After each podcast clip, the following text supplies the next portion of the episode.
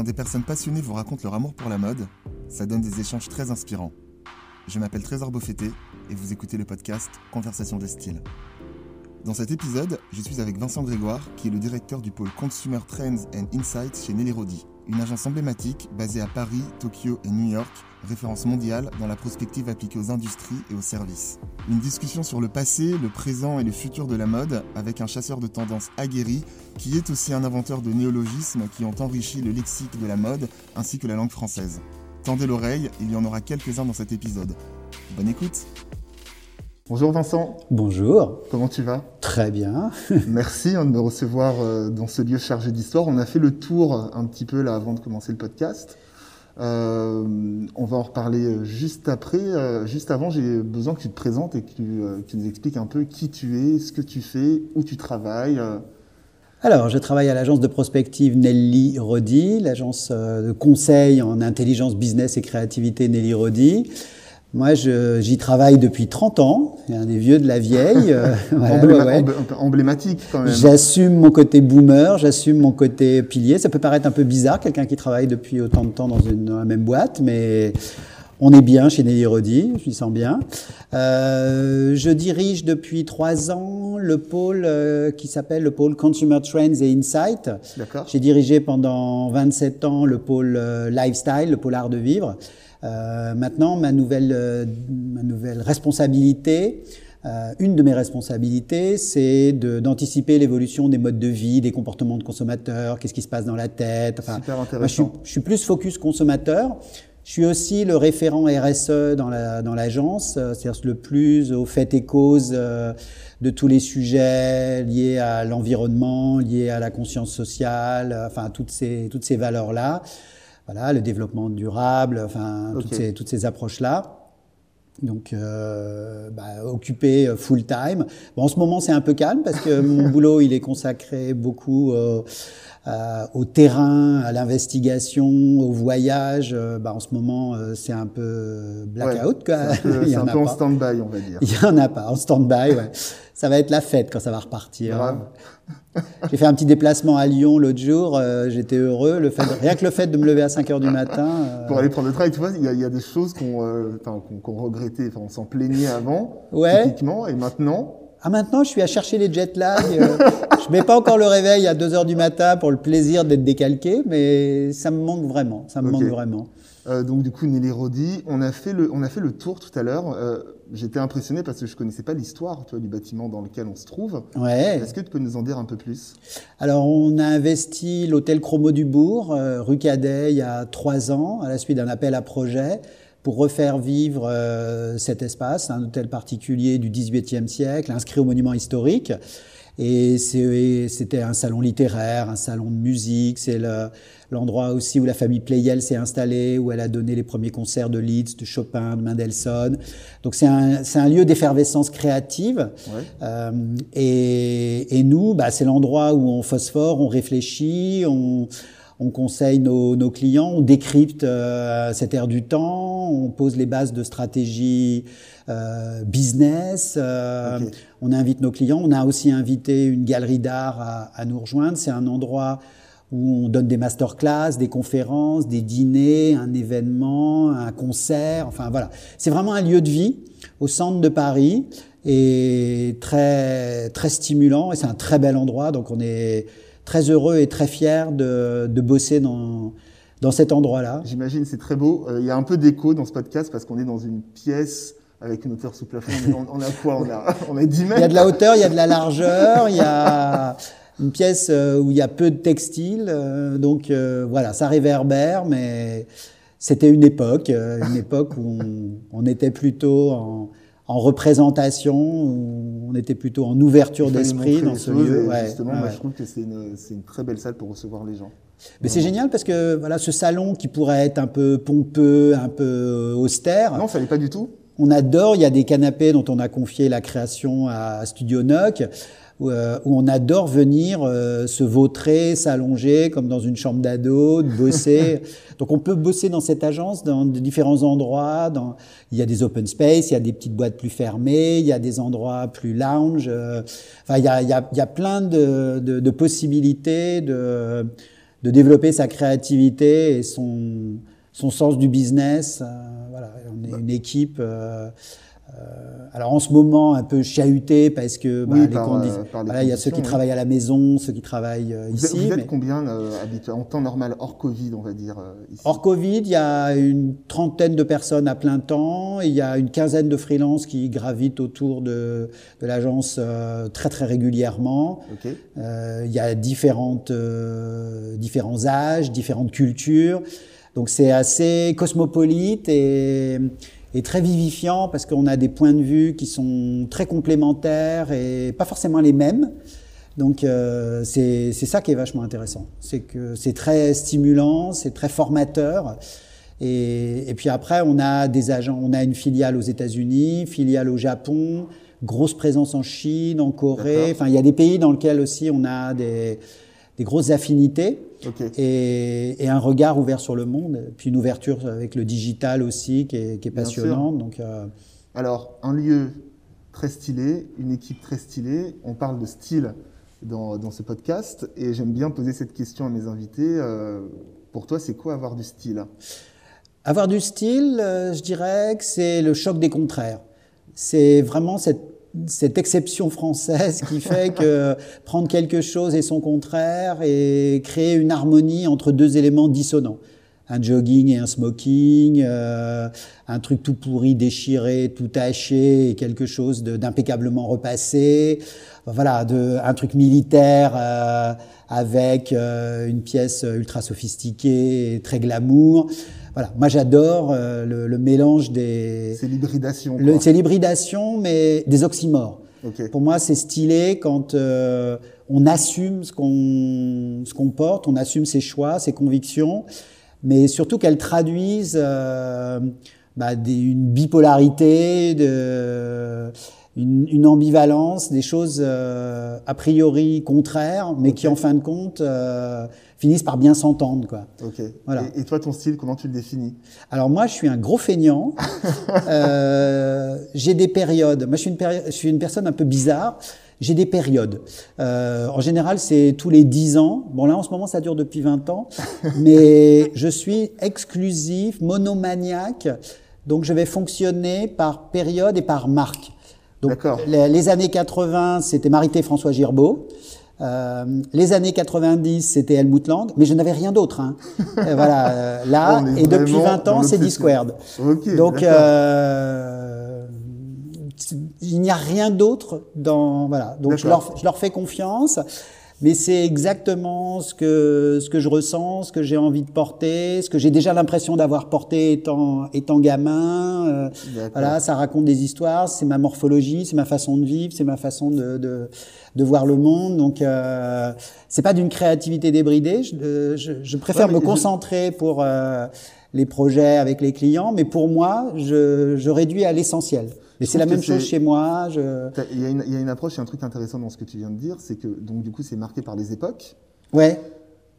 Donc c'est marqué aussi par euh, un ressenti général, euh, ce que ce que tu vas ce que tu vas vivre aussi euh, aussi dans ta vie. Donc là la dernière phase stylistique dans laquelle tu es, elle correspond à quoi si tu pouvais l'expliquer? Elle correspond à un esprit un peu de transgression, c'est-à-dire euh, ce que j'aime chez les Squared, c'est qu'il y a à la fois du tailoring, quelque chose qui est chic mais qui est pas à sa place ouais. et qui est, qui est, transgressé par un sportswear américain avec de l'humour et du avec du glumour quoi, un mélange de glamour et d'humour. c'est-à-dire un truc très street culture, euh, voire un peu badass. Euh, un peu bad boy, euh, voilà, le fait de, de, de, traduire quelque chose qui est pas forcément à sa place, avec un peu de bling, mais décalé. Voilà, okay. une espèce de truc un peu hacker, un peu transgressif, euh, mais oui, avec de l'humour. avec les codes, quoi. Ouais, qui, qui, qui, prend les codes du bon goût, mais qui amène euh, un détail, euh, un détail négligé, un détail dégueu, un détail euh, naïf, un détail euh, okay. décalé. Voilà, bah, c'est ma période en ce moment, c'est mon adolescence. c'est le revival, quoi, c'est ça Ouais. Les années 90, c'était très efficient, euh, structuré, carré. Euh. Bah, ça correspond aussi à l'époque. Hein. Ça correspond à l'époque, mmh. ouais, tout à fait. Mmh. Mais bon, là, ça dure un peu avec les Discord. mais la première fois où j'ai vu le, le, premier défilé, euh, il y a eu un choc, quoi. Ça m'a marqué. Et voilà, donc il y a un niveau, il y a un truc un peu sexiness aussi. Euh, euh, de, de mecs, euh, voilà, mais il y a, y a, plein de contradictions que j'ai envie d'assumer. D'accord. Et, et, et, ce qui est drôle, c'est que quand je vois les produits, j'ai toujours l'impression d'avoir déjà vu dans, dans quand, quand j'étais gamin, quand j'étais ado, j'ai été scout, donc euh, là je porte un pull avec des, des, des badges stylisés. J'avais des badges comme ça quand je faisais des, vrai, des, randonnées, je collectionnais les badges. Donc j'ai plein de trucs de Discord où il y a des badges, euh, les, enfin, mais parce qu'ils ont été scouts, parce que, enfin, les chemises écossaises, euh, les rapiessages, parce que il y avait force, je récupérais les trucs euh, de d'un copain de ma mère euh, qui était qui était plus grand que moi donc il fallait remettre les trucs à la taille. Enfin il y a plein de trucs qui, qui j'ai l'impression d'avoir vu vécu le il y a un côté un peu Madeleine de Proust en fait. Tout à fait tout à fait. ce qui est rassurant. Ouais ouais ouais, ouais. et comme ça j'ai un peu l'impression de pas grandir pas vieillir donc ça me va bien j'aime bien. J'adore ta définition du, euh, du style. Euh, est-ce qu'il y a un lien entre entre ta définition du, du, style enfin ton, ton approche et ta manière de, de travailler chez Nelly Rodi? Ouais, parce que je le vois tout le temps comme euh, je me vois l'élément perturbateur. Moi, j'ai pour réputation d'être le, le, poil à gratter, d'être là pour euh, euh, déstabiliser les tendances. La matière première sur laquelle je travaille, c'est normalement pas du tout quelque chose qui rassure. C'est quelque chose qui dérange, qui déstabilise, qui pose question, qui fait avancer, qui fait grandir. Donc, euh, moi, c'est ça qui m'intéresse dans, dans, dans, le style. C'est pas le conformisme, c'est pas le bourgeoisisme. Euh, D'avoir trouvé son style, euh, moi, je trouve ça inquiétant. Euh, on est dans des sociétés en mutation. Il faut mmh. toujours que ça avance, il faut toujours que ça bouge, mais il faut toujours aller vers l'inconnu, la différence, la dissonance. La... Si c'est pour aller vers ce qui vous flatte, euh, moi, je trouve que ça n'a aucun intérêt. Quand les clients viennent nous voir, c'est parce qu'il y a un problème, c'est parce qu'il y a des choses à améliorer, c'est pour leur dire la vérité. Et, moi, ils acceptent la vérité, les clients? Alors, bah, s'ils viennent nous voir, euh, ou s'ils veulent travailler avec moi, ou euh, parce qu'on a quand même plutôt cet état d'esprit dans l'agence Nelly Rodi, c'est pour euh, aussi être poussé aux fesses, c'est qu'on leur dise là où ils ont des forces, là où il y a des faiblesses, là où on pourrait améliorer les faiblesses, là où on pourrait, c'est pour leur redonner espoir, les aider à, à développer leur esprit critique. Donc moi, je, je, suis plutôt l'élément poil à gratter, l'élément perturbateur, l'élément euh, stimulant. Moi, je suis là en, euh, voilà, en, je suis pas là pour servir la soupe. Si c'est pour qu'ils entendent ce qu'ils ont envie d'entendre, euh, ça, ça, a aucun intérêt. Donc, euh, de les emmener plus loin, plus grand, plus fort, peut-être pas plus vite, mais de les emmener ailleurs. Moi, j'ai une mission dans mon, dans mon boulot, c'est d'être quand même un lanceur d'alerte, c'est d'être un, okay. un, un, peu un hacker, euh, c'est d'être euh, un peu un, un, pirate, quoi. A, mais de, de, de, de, pousser aux fesses, quoi. Donc j'aime bien être, euh, j'aime bien perturber, j'aime bien la, coucher, secouer la, un peu. La dissonance, j'aime bien quand ça secoue un peu.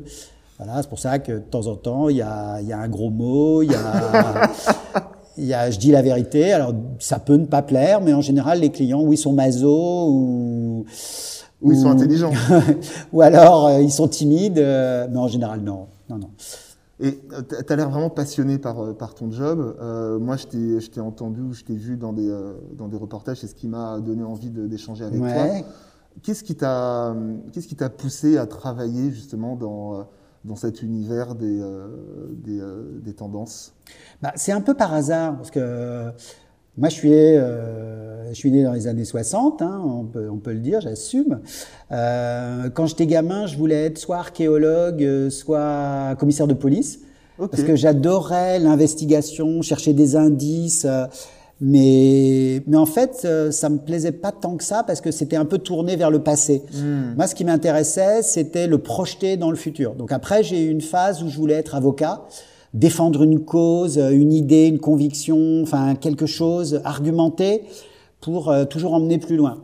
Et puis, euh, bon, je voulais quand même faire quelque chose d'artistique. Euh, j'ai grandi entre un père scientifique, cartésien, rationnel, et une mère artiste euh, euh, un peu déjantée. Donc, euh, il y avait quand même le, le, c'est peut-être un peu pour ça, on va faire de la psychanalyse à deux balles, mais le, la dissonance, c'est-à-dire entre le, le côté aristo déjanté et le côté euh, bourgeois bourgeois scientifique, euh, mathématicien et tout ça, il y a voilà, il y avait un juste milieu. C'est drôle parce qu'on le retrouve maintenant dans ce que tu fais. Bah ouais, non c'est mais bon, je pense que le, le, le bagage, l'éducation avec les parents, ça ça y est pour beaucoup. Bien sûr. Euh, donc je voulais faire une discipline artistique. Euh, mais mon père, qui était quand même quelqu'un qui voulait quelque chose de rassurant, disait tu feras architecture parce que c'est créatif, mais il y a des maths. Euh, c'est carré, c'est bon. J'ai fait, j'ai commencé par faire une UP d'archi, mais je me suis fait chier parce qu'il y avait que des maths. Donc c'est pas ce que je voulais voir. Et et on, on m'a fait découvrir le métier d'architecte d'intérieur.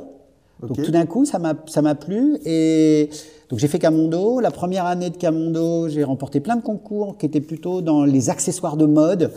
Euh, parce que justement il y avait le truc qui allait vite. Euh, ça, je dis ça, c'était les années 80, donc euh, la mode était à la mode. Il y avait un côté, euh, on faisait avec pas grand chose. c'était détruit, on passait à autre chose. Et en même temps, à l'école, la formation c'était très long terme. Donc tout d'un coup, je m'y retrouvais. Et quelqu'un par hasard m'a dit, mais toi, tu as une mentalité de bureau de tendance. Tu devrais rencontrer euh, des gens dans, dans, dans, cette discipline. Je savais pas que ça existait. Ouais, ouais. Euh, parce que quand je, quand j'élaborais un projet, je me mettais toujours dans la peau de mon interlocuteur. Je me disais, euh, je vais dessiner une collection. On me demande de dessiner une collection de chaussures. Eh ben, est-ce que c'est pour une femme sophistiquée? Est-ce que c'est pour un homme classique? Euh, Mais comment elle vit cette femme sophistiquée? Est-ce qu'elle sort? Enfin, je me faisais des mots de bord en, en, me racontant l'histoire. Ouais. Et, euh, et, et c'est ça, en rentrant dans la peau du consommateur, de comment il vit, quels sont ses codes, qu'est-ce qu'il bouffe, comment il s'habille, comment voilà, pour imaginer les produits jusqu'au bout, quoi. Comment ça allait être mis en scène, enfin une espèce de, de, de, de direction artistique globale, quoi. Et on m'a fait rencontrer Nelly Rodi et, et, ça a matché tout de suite. Et c'est pour ça qu'il y a bah, presque 30 ans maintenant que qu'elle me qu'elle me fait confiance. Nelly Rodi, c'est la fondatrice de de l'agence, qui, qui, qui, qui, est toujours là, mais qui a pris un peu de recul, qui a laissé les rênes à Pierre-François, son, son fils. Et, et, donc, je continue à poursuivre cette, euh, cette approche euh, avec ce, ce regard d'abord sur le consommateur. Donc, je suis très fier de, de manager le pôle Insight parce que c'est c'est vraiment ça, c'est le cœur du réacteur chez Nelly Rodi. on commence pas par des gammes de couleurs, on commence pas par ça. On commence par le consommateur, le marché, l'environnement, le, le, tout ce qui tourne autour des, des différentes typologies de consommateurs. Donc euh, moi, ce qui me plaît, c'est c'est justement comme si j'étais un avocat de défendre une cause, mais de toutes les causes. On y revient, ouais. Un, un truc riche, un truc pauvre, un truc cultivé, un truc bourrin, euh, un truc d'ici, un truc d'ailleurs, euh, et pas d'avoir que de cultiver une mono-identité ou de devenir une, un gourou avec une caricature de soi-même. C'est à chaque fois sur chaque dossier se mettre dans la peau d'un projet euh, il y a des fois, j'y connais pas grand-chose, mais j'ai quand même des intuitions, des, des, des idées. Et c'est ça qui m'aide aussi à, à, grandir et à avancer, quoi. Donc, euh, et, puis d'aider les, d'aider les clients ou euh, certains deviennent des, des, des, relations euh, très privilégiées, à aussi euh, évoluer, avancer parce que on est dans une dans du business où euh, il faut constamment que, avoir une longueur d'avance quoi. Les industries créatives, il faut constamment avoir une longueur d'avance. Mais je suis content parce que ces derniers temps, on a aussi des clients euh, euh, dans les médias, dans les grandes institutions, dans la politique, dans ouais, dans, dans, dans, le luxe, dans, dans des univers. Euh, qui, qui, qui, viennent chercher ce regard sur le monde, de regard, ce regard sur le contexte, ce regard sur euh, euh, tout l'écosystème qui nous enveloppe. Euh. Tu viens de dire un truc hyper intéressant, tu as, as, évoqué le mot contexte. Ouais. On est dans un contexte assez particulier. Très particulier. Très, très particulier. On doit penser l'impensable en ce Exactement. moment. Mais... Comment, comment vous gérez cette situation-là actuellement euh, chez Nelly Rodi, euh, en interne et même vis-à-vis -vis de vos clients? Alors, nous, comme on doit, pour nos clients, avoir une longueur d'avance, on, on, se doit de l'avoir aussi, nous, d'avoir aussi cette longueur d'avance. Donc, euh, on avait déjà pris, il y a une quinzaine d'années, le virage du digital. Donc, on avait déjà euh, négocié ces virages-là. Depuis trois ans, le virage du RSE, de la RSE et de, de cette relation aussi très particulière au social, à l'environnemental. Donc, euh, on n'était pas démunis et face à ce qui nous est arrivé. Donc, euh, bah, il y a des choses qu'on peut prévoir, mais il y a des choses qu'on peut pas prévoir. Bien sûr. Encore que je n'arrête pas de dire depuis des années que tous les dix ans, il y a un- on, on se prend une- on se prend un virus. hein. Ça a commencé avec le SIDA dans les années 80, le SRAS, le MERS, le H1N1, le, le, enfin voilà. Euh, donc euh, tous les dix ans, il faut s'attendre à avoir un virus. Tous les dix ans, il y a une crise. 80, 90, 2000, 2010, 2020. Il y a une crise tous les 10 ans, de toute Ouais. façon. Donc, euh, il y avait déjà des menaces. Donc, euh, nous, on étudie aussi les menaces potentielles. Donc, euh, ça, faisait pas, ça fait partie des choses qu'on qu'on étudie. Donc, euh, on, faut, faut arrêter- quand on est dans une période où les choses sont, vont, vont plutôt bien, faut toujours envisager le pire, faut toujours avoir une longueur d'avance. Ouais. Donc, euh, ben, je dis pas qu'on l'avait vu venir, mais euh, Vous n'étiez on- pas trop est- dépourvu, quoi. on n'a pas été pris au dépourvu. Donc euh, voilà, donc on a on a réagi très très vite, on a accompagné nos clients très très vite. Et alors pour nous et pour nos clients, ben, on a changé de, de façon de bosser, de façon de penser, de façon de, on les a aidés à changer de façon de communiquer, de façon de changer de façon de créer. Donc euh, on les a aidés avec des nouveaux outils. Donc ce virus, euh, les virus, ils sont essentiels hein, parce qu'ils obligent les systèmes à produire des anticorps. Ouais. Donc euh, ils sont très utiles et donc là, ils accélèrent des, des, des tas de choses. Il faut choisir son camp, ça accélère tous ceux qui ont des visions, des convictions. Donc on peut voir le côté négatif, mais on peut voir aussi le côté positif de cette saloperie.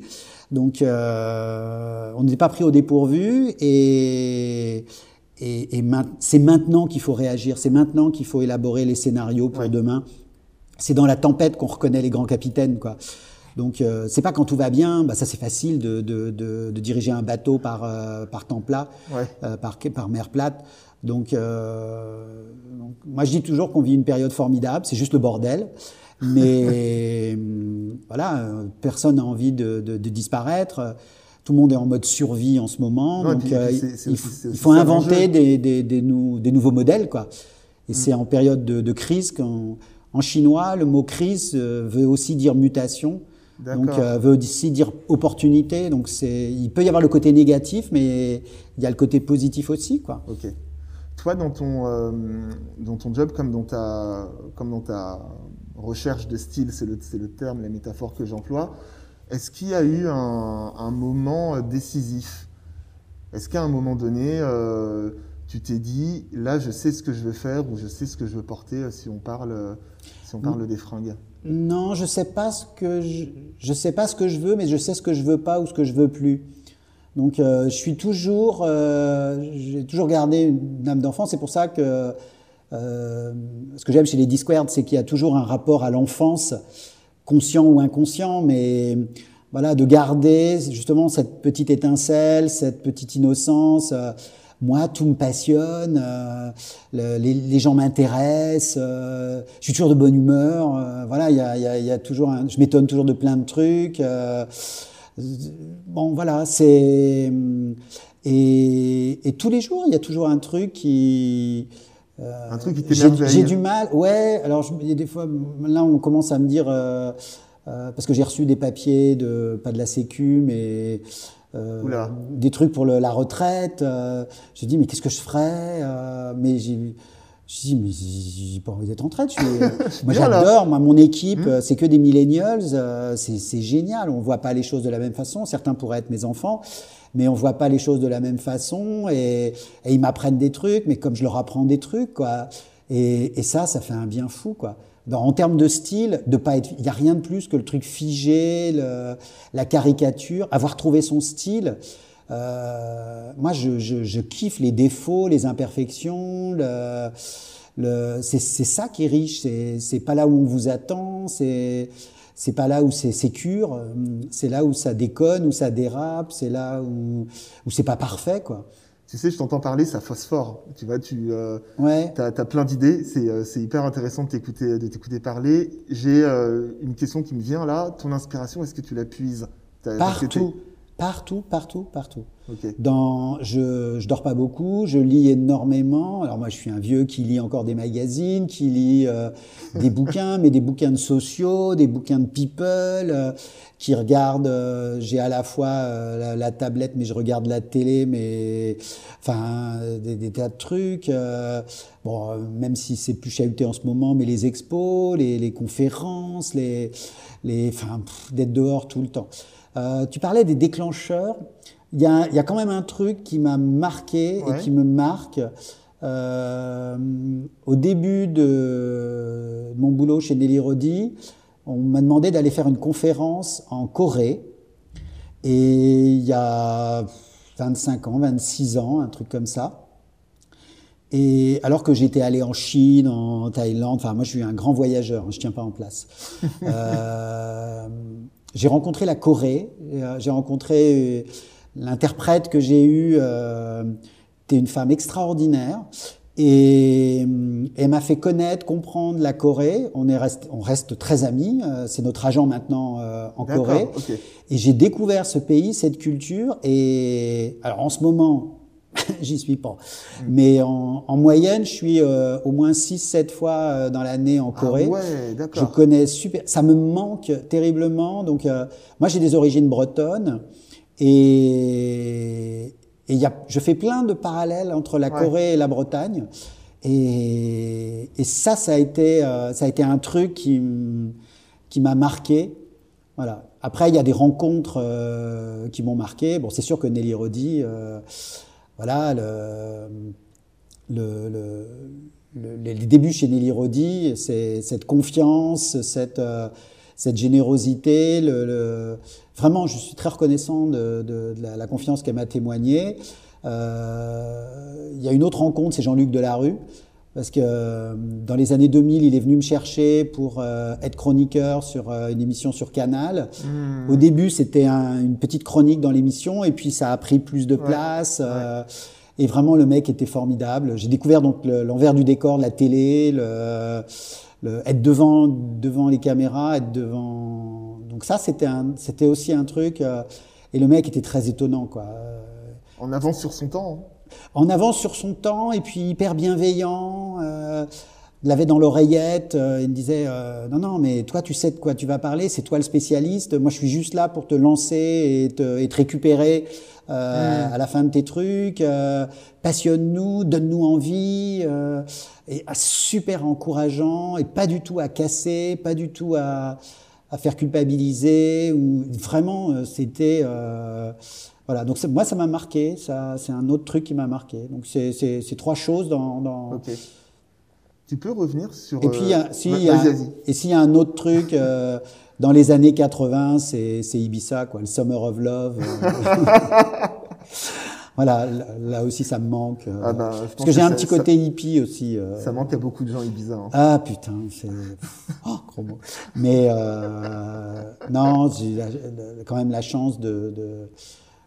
Je dis pas que ça part en sucette, mais c'est c'est un autre Ibiza qui est en, en train de. Ça, ça mute. Euh, j'ai pas de nostalgie de. Voilà, j'ai vécu les, euh, les années 80, les années 90, les années 2000, 2010. euh, euh, J'espère que je vais vivre les 2020 de, de, de, de- de cette île. Ah, bien sûr. Mais ça aussi, ça a été un choc. Ouais, Ouais. Ça a été un choc. Et tu vois, sur, euh, sur tes rencontres, moi, il y a une rencontre que j'aimerais bien que tu développes un peu plus, c'est euh, la rencontre avec Nelly Rodi. Ouais. Comment ça s'est fait?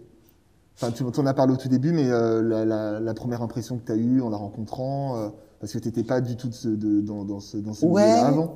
Et sa curiosité, son ouverture, son côté euh, un peu protecteur, un peu maman, et en même temps qui qui, qui poussait. Elle, a- elle avait craqué sur mes dessins, elle avait craqué sur mes coups de crayon, elle avait craqué sur sur ma façon de peut-être de regarder le monde, ma façon de structurer des des, des ma pensée, tout en étant un peu brouillon, mais, mais organisé d'une certaine façon.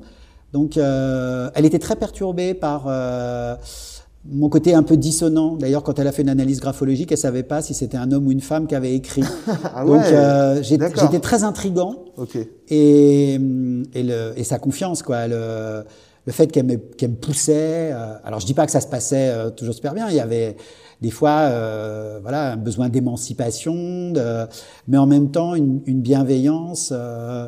et, et ça, c'est hyper rare, quoi. Des euh, donc il y avait un côté un peu maternel. Euh, des fois, je disais, je suis pas votre fils, vous n'êtes pas ma mère. Euh, voilà. Euh, et, et, en même temps, de cet accompagnement, cette euh, voilà, cette, cette, ce regard. franchement, c'est c'est riche, quoi. Ouais, quand on parle, on sent une petite émotion. Ouais, ouais, y a, y a, y a, Mais on est un paquet à être chez Nelly Rodi depuis. 30 ans, 32 ans, 33 ans, euh, 28 ans. Euh, non, non, c'est. On, on, parlait d'époque, enfin, par les temps qui courent, c'est rare. Ouais. Tu sais, on est dans bah, un où il y a beaucoup de turnover dans les entreprises. Euh, ça fait dinosaure. Non, enfin, c'est pas. Moi, pour moi, ça fait pas dinosaure, justement, c'est euh, un. Et je pense même pour vos clients. Un client qui arrive, tu leur racontes cette histoire-là. Ouais. Moi, je suis client, ça me met, ça met en confiance, tu vois. Ouais, puis en même temps, on a su, parce que L'agence a, a, su passer d'un bureau de tendance à une agence de conseil, euh, a aussi su grandir, euh, évoluer. Et puis alors, euh, moi, il y a un truc euh, auquel je tiens, et les discussions avec les millennials de l'équipe, euh, c'est hyper riche. C'est moi, j'ai de l'expérience. Ouais. Qu'on vienne pas me la faire sur les tendances des années 80, des années 90, des années 2000, des années 2010. Je les ai vécues, les mecs, les, vécu, les nanas. Donc euh, voilà, il y a des trucs, euh, je, je, sais de quoi te parler. Et j'ai une mémoire. Euh, je suis un peu le disque dur de l'agence sur plein de ouais. choses. Donc euh, il y a des trucs, je les ai vécus en live, quoi. Mm. Donc euh, ça aussi, c'est hyper privilégié quand euh, euh, les plus jeunes disent ah ouais j'ai envie d'un revival 90 un peu comme ça machin euh, euh, parle-nous de alors des fois je dis oulala ça fait un peu vieux machin. Et puis en même temps euh, c'est hyper riche les créateurs de ces périodes là les l'adéquation avec euh, le, la géopolitique, ouais. le culturel, l'économique le, mmh. le, de l'époque, euh, de mettre ça en perspective, pourquoi il y avait telle tendance, euh, à quoi ça correspondait, de, de, de, décrypter aussi tout ça, pas être dans le, dans le superficiel. Quoi. Et quand on parle comme ça des, des tendances, quel regard tu portes, toi, sur euh, cette... Je parle de l'industrie de la mode, hein, ouais. plus particulièrement. J'ai l'impression qu'on fait toujours un pas en avant, un pas en arrière en termes de tendance. Bah, quand on... Quand quand on a une tendance, on a son contraire. Euh, en ce moment, bon, on est dans une période de doute, euh, donc euh, c'était peut-être mieux avant, mais ça pourrait être mieux demain. Donc euh, on est partagé entre l'idée de se projeter dans le futur. Euh, en ce moment, il y en a plein qui n'arrêtent pas d'essayer d'aller dans l'espace, d'essayer de trouver des plans B dans, mmh. dans, dans, dans l'univers, euh, de développer des nouveaux matériaux avec la NASA, avec de, voilà, de, de l'ARN messager dans le vaccin, enfin, d'apprivoiser le futur même s'il peut nous faire un peu peur, il peut nous faire douter, et puis, et puis en même temps de se dire euh, qu'est-ce qu'il y a de bien, de, de, de nostalgique, de, de T'as dit quoi, nostalgique? Nostalgique. Okay. Ouais, de, de faire du neuf avec du vieux, ouais. de, de remouliner, de remixer, de recréer. Ouais. Voilà, des choses qu'on a déjà vues, qui ont imprimé, nos... mais qui sont pas la même chose. Si c'est pour rééditer, je préfère le remix que la réédition. Si c'est pour euh, rééditer un truc qui a marqué son époque, euh, voilà, quand, quand on dit ah ben ça c'est un grand classique, ouais, mais c'est un grand classique parce qu'à l'époque, dans le contexte, c'était hyper disruptif. Mmh. Le 5 de Chanel, c'était hyper transgressif et rebelle. Donc maintenant, c'est devenu euh, la norme, c'est devenu la sécurité, mais à l'époque, c'était euh, ça envoyait valdinguer les conventions, quoi. Ouais. Donc. Et c'est pas effrayant ça de se dire que on est transgressif à un moment donné et après on devient d'un classicisme absolu. C'est le jeu, c'est bah comment garder cette longueur d'avance. Alors certains cherchent justement la, enfin, la disruption calculée, elle, euh, elle est vouée à l'échec. Mm. Euh, même avec la meilleure des datas, des algorithmes, des tests consommateurs, euh, on n'arrivera jamais à sortir euh, quelque chose qui, qui, qui, qui, qui va disrupter l'époque, quoi. C'est même avec l'intelligence artificielle, c'est pas possible. Ouais. Euh, mais ça, ça n'est que l'apanage de d'un imaginaire humain et vivant. Enfin, pour l'instant, peut-être que je me trompe euh, demain, mais il faut quand même mettre du, du, du carburant dans le moteur. Ouais. Et pour l'instant, même avec l'intelligence artificielle, il faut quand même de l'intelligence humaine ah bah, bien sûr, bien sûr. Euh, à la base. Mm. Donc non, c'est pas c'est pas flippant, c'est c'est stimulant, quoi, au contraire. Tu parlais du, du, sac Chanel à l'instant. Non, je parlais du 5 Chanel. Ah, du 5 Du 5 Chanel. Ok, d'accord, pardon. Je pourrais parler du sac Chanel aussi. on, va, on va rester sur le 5. ouais. Est-ce que toi, tu peux nous, nous parler d'une pièce comme ça emblématique euh, dans, dans, dans, le monde de la mode qui, qui t'a marqué? Genre, tu as vu le truc, tu t'es dit waouh Tu vois, une paire de baskets, un blouson euh... Non, ce qui m'a marqué, c'est les, les, les, contradictions du, de la contre-culture. Je prends l'exemple des hippies qui allaient dans les surplus et qui rachetaient des vestes militaires. Euh, alors que le militaire, c'était tout ce qui combattait. Bah, bien sûr, oui. Euh, bon, c'est peut-être toujours mon obsession des contraires, de réconcilier les contraires. Mais hum, moi, ce qui m'intéresse toujours, c'est l'antinomie, quoi. C'est vraiment la contradiction. C'est le, le, le, fait d'avoir des hippies, d'être euh, d'être sur la liberté, l'émancipation, l'égalité, l'inclusivité, l'horizontalité, et euh, les utopies et d'aller chercher des symboles euh, voilà, qui sont euh, exactement le, le, contraire.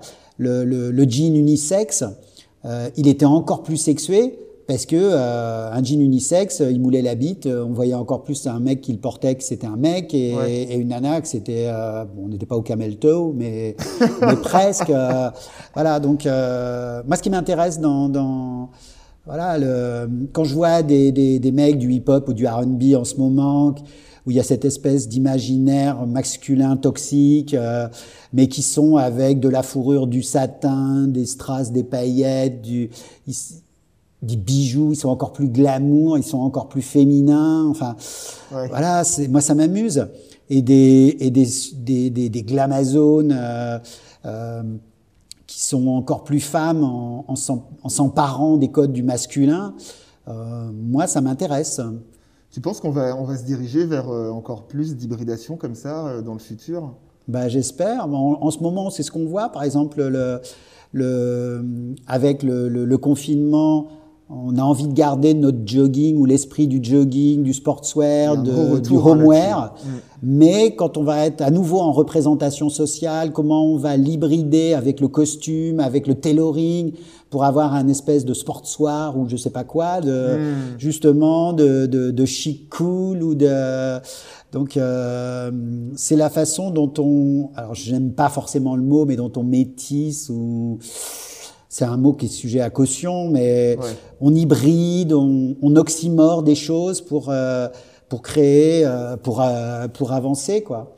On parlait justement là, du jogging, il y a une grosse tendance, mais en fait, moi, je pense que ça, ça suit aussi, tu vois, une tendance streetwear là qui ben, qui est présente depuis quand même un petit moment. Ouais, parce que même le streetwear, il flirte avec le tailoring. Il faut qu'il soit bien construit, bien. Bien sûr. Voilà. Et même le tailoring, il se il se décontracte, il, euh, il s'adoucit, il se déstructure, sans pour autant aller vers le laisser aller, mais il va vers une nouvelle ergonomie, un nouveau confort, une nouvelle personnalisation, mm. parce qu'on n'a pas la même morphologie, on n'a pas les mêmes usages, on n'a pas euh, la même éducation. Donc euh, voilà, comment pour les mecs comme pour les nanas, hein, c'est ou pour les non genrés, euh, pour ceux qui ont envie d'aller dans cette dans cette dimension là. On parle là du, du jogging, enfin qui est, qui est revenu bah, avec le confinement. Ouais. Moi, je te parle et ça doit s'entendre. Mais, mais, il était déjà là avant. Oui.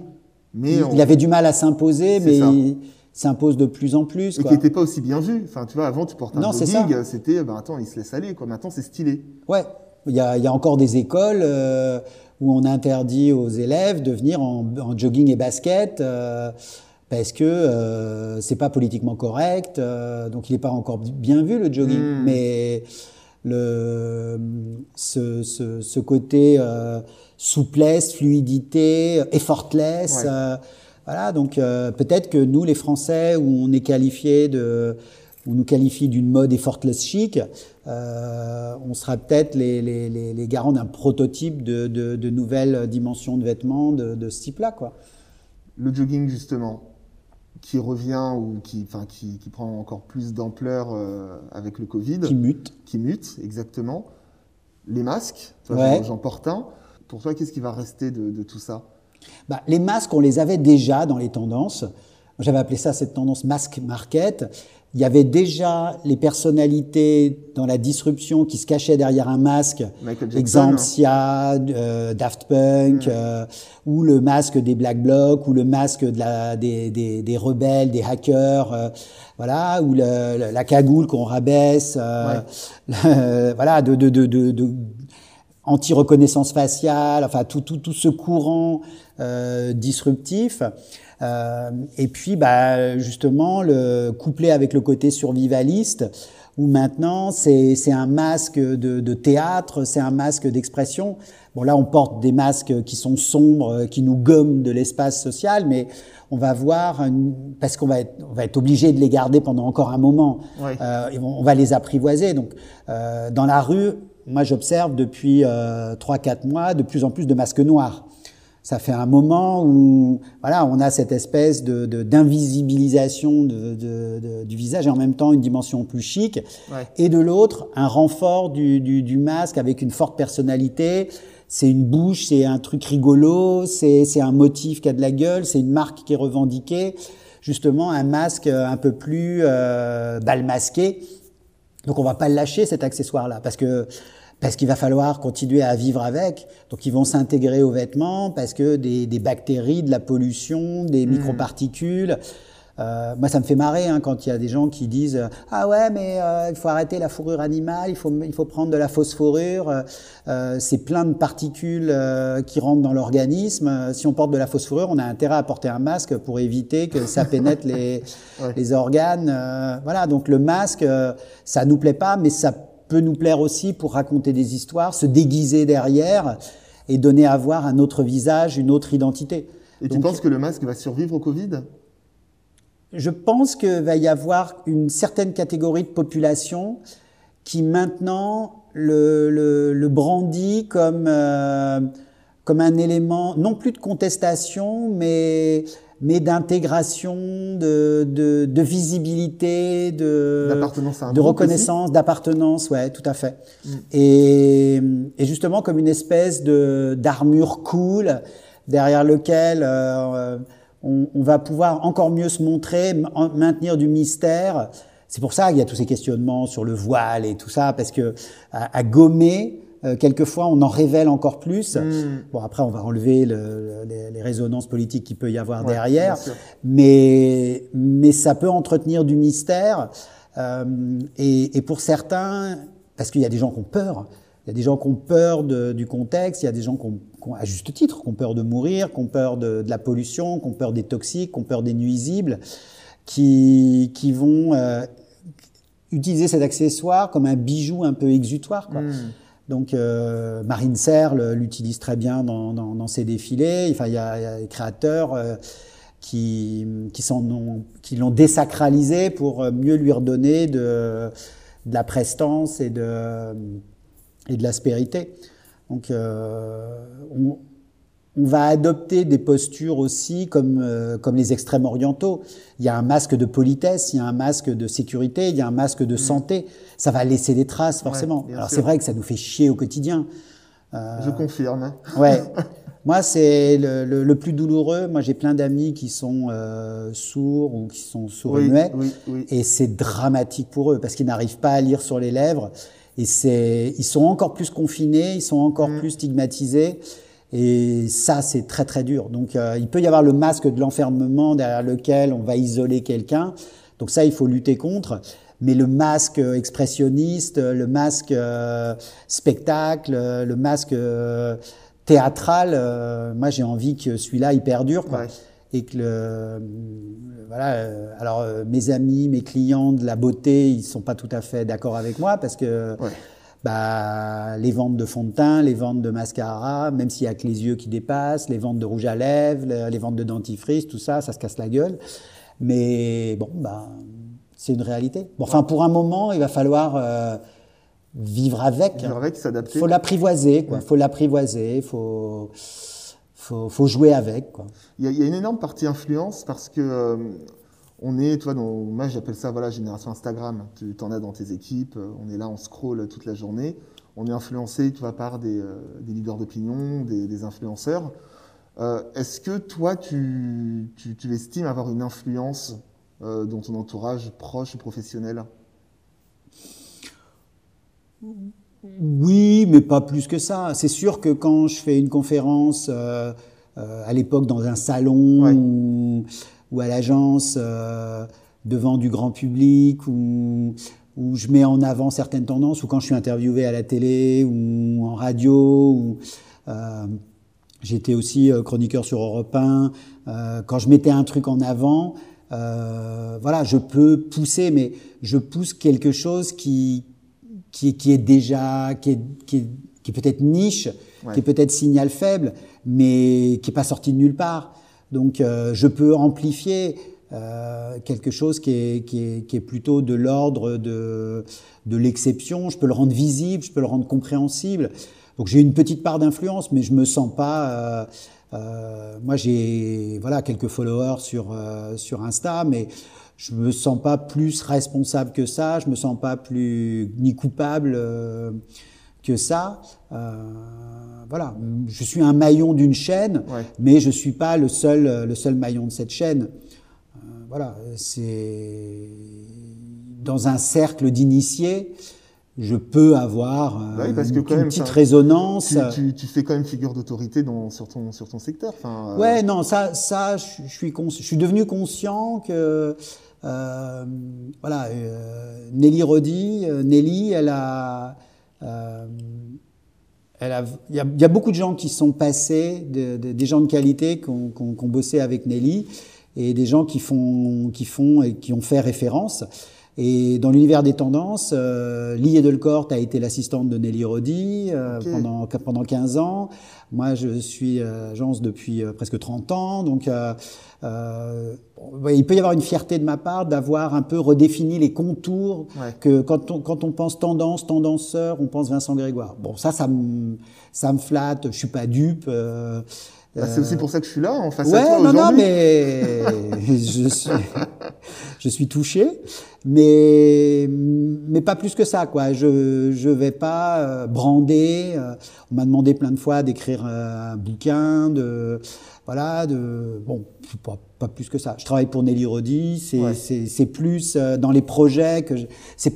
Sinon, j'aurais monté ma boîte depuis longtemps, j'aurais mon nom euh, qui clignote euh, depuis longtemps. euh, voilà, c'est moi ce qui m'intéresse, c'est le travail en équipe aussi. C'est pas de travailler tout seul. Ouais. C'est aussi dans chez Nelly Rodi, il y a des profils très très différents, des origines différentes, des points de vue différents, des âges différents, et c'est toute cette effervescence. Alors des fois, c'est un peu difficile parce que voilà, il peut y avoir des tensions, des égaux, des mais au final, c'est vachement enrichissant quoi. Ouais. Donc travailler tout seul, on est vulnérable, on est fragile, alors que de travailler en bande, euh, c'est quand même c'est quand même beaucoup plus stimulant quoi. Ouais. Tu parlais de, on t'a proposé d'écrire des bouquins, euh, de, de participer à de, à de nombreux projets. Qu'est-ce qu'on peut te souhaiter de stylé pour la suite? J'aime bien finir mon, mon podcast là-dessus. Ouais, peut-être va peut-être falloir que je mène ce ce, ce projet de, de, de bouquin depuis, que j'ai en tête depuis un moment, Bah ouais. toujours sur l'idée des paradoxes. Parce que en fait, ce que j'aime bien, c'est aussi créer des mots.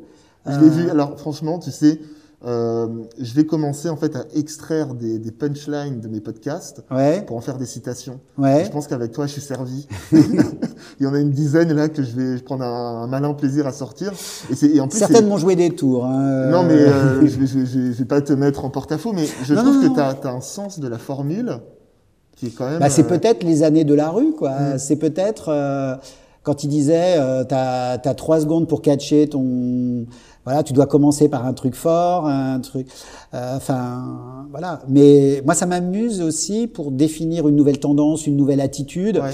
de d'inventer un mot pour qualifier ça. Ouais. Le glamour, les, la complicité, les imagineers, les, les essentialistes. euh, Enfin voilà, donc j'en ai plein en stock. Donc euh, mon projet, ce serait ce que j'ai appelé un directionnaire, c'est-à-dire organisé comme un dictionnaire, mais qui donnerait des directions de, de nouvelles tendances, de nouveaux comportements.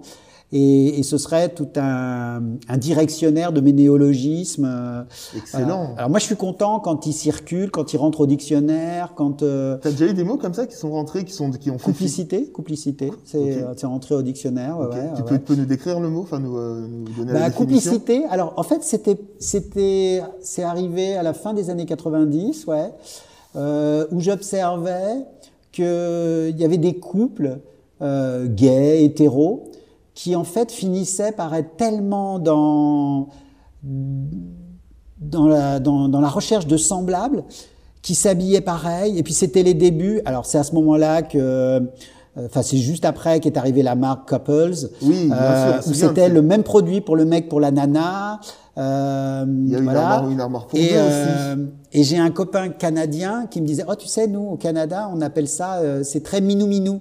Des gens qui s'habillent pareil, des couples qui sont tellement fusionnels, ou les parents qui, habillent, qui habillaient leurs gosses comme eux, des Ouais, mini-mois, ouais. Mmh. euh, des fashion week à Séoul, où euh, la, la mère était habillée comme la petite fille. Enfin, c'était donc c'était une observation comme ça.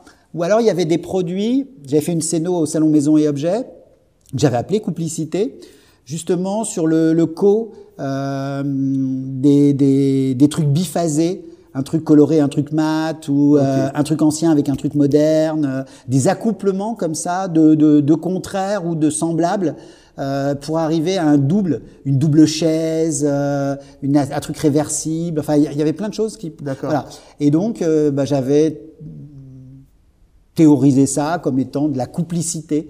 Euh, voilà, des, des, des, des, créateurs, des jumeaux, des Discord quand ils sont arrivés, enfin, Ouais. tous des, ceux qui travaillaient en couple. euh, donc il y avait à l'époque euh, une grosse obsession pour euh, les, les débuts des réflexions sur le mariage pour tous. Enfin, voilà, de, le, ce, ce double jeu, double sens, double vie, euh, double vue, euh, avec des, des faits biphasés. Voilà. Hyper intéressant. L'époque, ça m'avait marqué et j'avais imaginé ce mot complicité. Et le mot est resté. Et le mot est resté, et puis euh, bah, il y a quelques temps, il est rentré au dictionnaire. Donc, euh, Super. C'est incroyable ça. oui, bon, bah, c'est. Et puis bah, là, j'essaye de, de, de, de- Mais tous les jours, euh, là, ce matin, on avait une discussion avec, avec mon équipe, on était là à chercher des jeux de mots. voilà, donc il y en avait dans l'équipe qui. Qui ont fait preuve de créativité aussi. Donc je voyais euh, le flambeau, euh, je transmets le flambeau. euh, vous allez prendre les mauvais réflexes que je peux avoir, les mauvais tics. Donc du coup, ben, pour 2021, on peut te souhaiter ça? Bah, Avancer, avancer sur ce projet de bouquin? peut oui, peut-être. euh, S'il n'y a pas d'Ibiza cet été, euh, enfin, à un moment donné, il va falloir que je me pose pour euh, tous ces brouillons que j'ai dans tous les coins, que je les, que je les organise, que je prenne le temps de les organiser. Mais justement, peut-être, euh, à moins qu'on soit reconfiné, donc euh, Bah, j'espère reprendre ce pas. temps utile. euh, Bah écoute, merci en tout cas, c'était hyper intéressant de. Bah, merci à toi. C'est toujours toi. sympathique d'échanger et de, et de transmettre des passions et, de, et des inspirations. Merci beaucoup Vincent. De rien. Salut. Salut. Merci d'avoir écouté ce podcast. J'espère vraiment que cette conversation vous a plu. N'hésitez pas à me faire un retour sur le compte Instagram Conversation de Style. Vous pouvez aussi vous abonner à ce podcast sur toutes les plateformes d'écoute en laissant un commentaire cool et un maximum d'étoiles. À très vite et d'ici là n'oubliez pas, les modes passent, le style est éternel.